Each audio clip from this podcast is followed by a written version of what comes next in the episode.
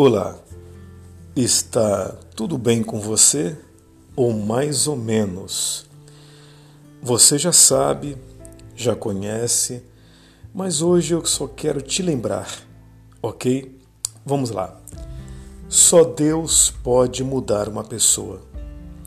No livro de Mateus, capítulo 12, versículo 33, está escrito assim: Considerem uma árvore boa dá bom fruto uma árvore ruim dá fruto ruim, pois uma árvore é conhecida pelos seus frutos.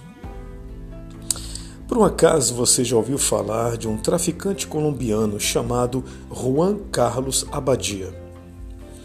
Esse homem fez mais de 70 cirurgias plásticas para esconder o seu rosto, ou melhor, a sua identidade. Ele era procurado pela polícia e mudou seu rosto várias vezes, tirou cicatrizes e até alterou as impressões digitais para que ninguém o descobrisse. Mas pouco tempo depois foi preso e condenado a mais de 30 anos de cadeia. O cirurgião plástico havia mudado seu rosto e outras partes do corpo, mas não conseguiu mudar o seu interior, o seu coração. Esse criminoso se livrou da polícia por um tempo, mas não conseguiu se livrar de si mesmo. Na época de Jesus Cristo, haviam também homens assim. Os fariseus e outros religiosos tinham toda a aparência de homens de Deus. No entanto, eles perseguiram e condenaram a Cristo mesmo sem motivos. Por quê? Porque o caráter deles era mau. Aos olhos da sociedade da época, eles pareciam homens piedosos, mas o coração era perverso e maligno.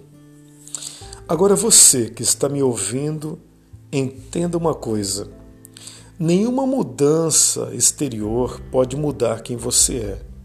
Você pode seguir regras, se encaixar em um padrão e até mesmo falar como cristão. Mas nada disso mudará o teu interior, o teu coração. Só Deus pode fazer isso. E Ele faz através da obra do Espírito Santo. E você tem que deixar.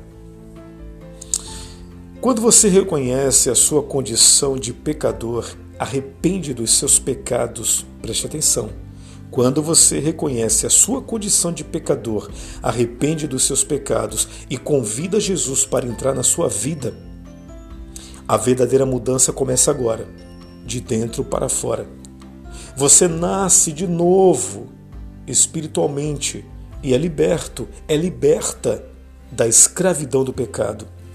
Vamos lá? 1 João capítulo 3, o versículo 9 diz assim: Qualquer que é nascido de Deus não vive na prática do pecado, porque a sua semente permanece nele e não pode viver pecando, porque é nascido de Deus.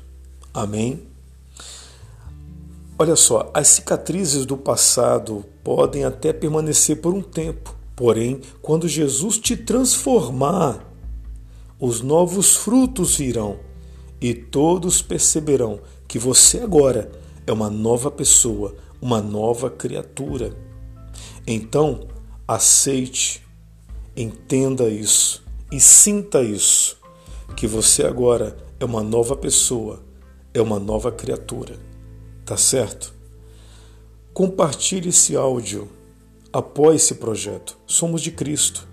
E eu sou o pastor Newton Nunes e estou aqui todos os dias trazendo mensagens de paz para a sua família.